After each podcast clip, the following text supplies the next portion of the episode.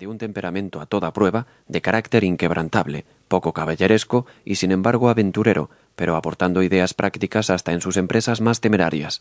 El hombre por excelencia de la Nueva Inglaterra, el nordista colonizador, el descendiente de aquellos cabezas redondas tan funestos para los Estuardo, y el implacable enemigo de los gentlemen del sur, aquellos antiguos caballeros de la madre patria. El Gun Club.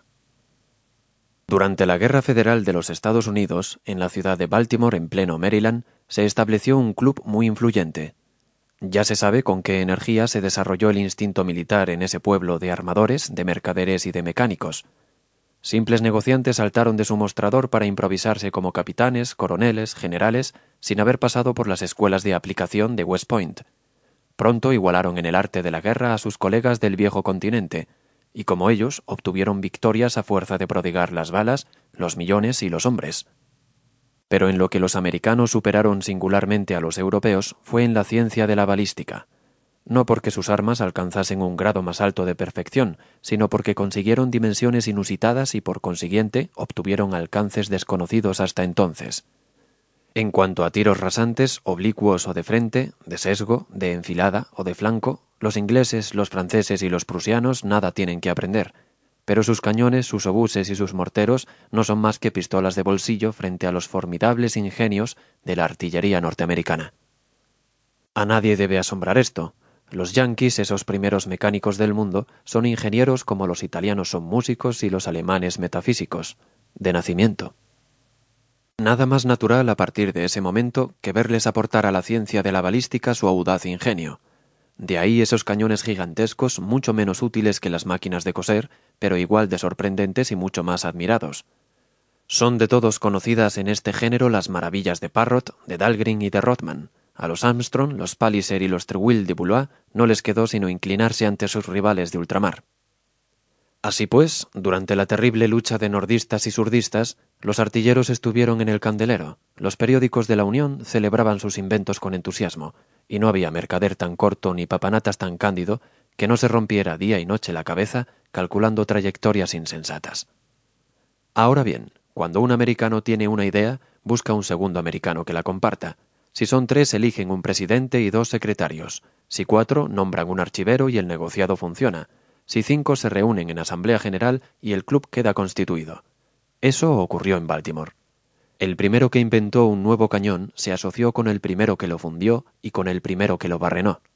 Ese fue el núcleo del Gun Club. Un mes después de su formación contaba con 1.833 miembros efectivos y 30.575 miembros correspondientes. Una condición sine qua non era impuesta a todo aquel que quería entrar en la asociación, la condición de haber imaginado o al menos perfeccionado un cañón.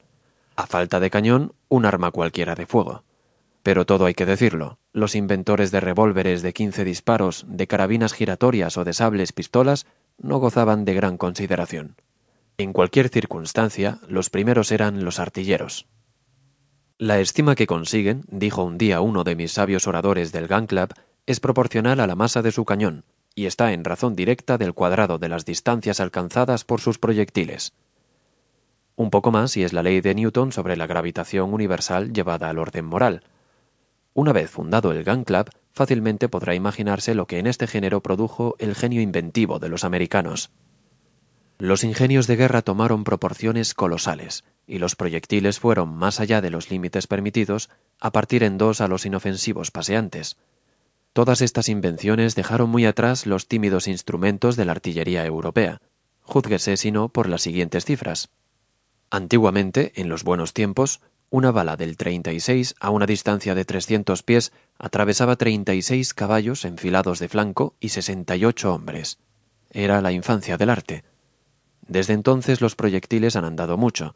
El cañón Rothman, que ponía a siete millas una bola de media tonelada de peso, hubiera derribado fácilmente 150 caballos y 300 hombres. En el Gun Club se abordó incluso la cuestión de hacer una prueba solemne, pero aunque los caballos consintieran en intentar la experiencia, faltaron por desgracia a los hombres. Sea como fuere, el efecto de los cañones era mortífero, y a cada descarga los combatientes caían como espigas bajo la hoz. ¿Qué significaban al lado de tales proyectiles esa famosa bala que encontró en 1578 puso a 25 hombres fuera de combate.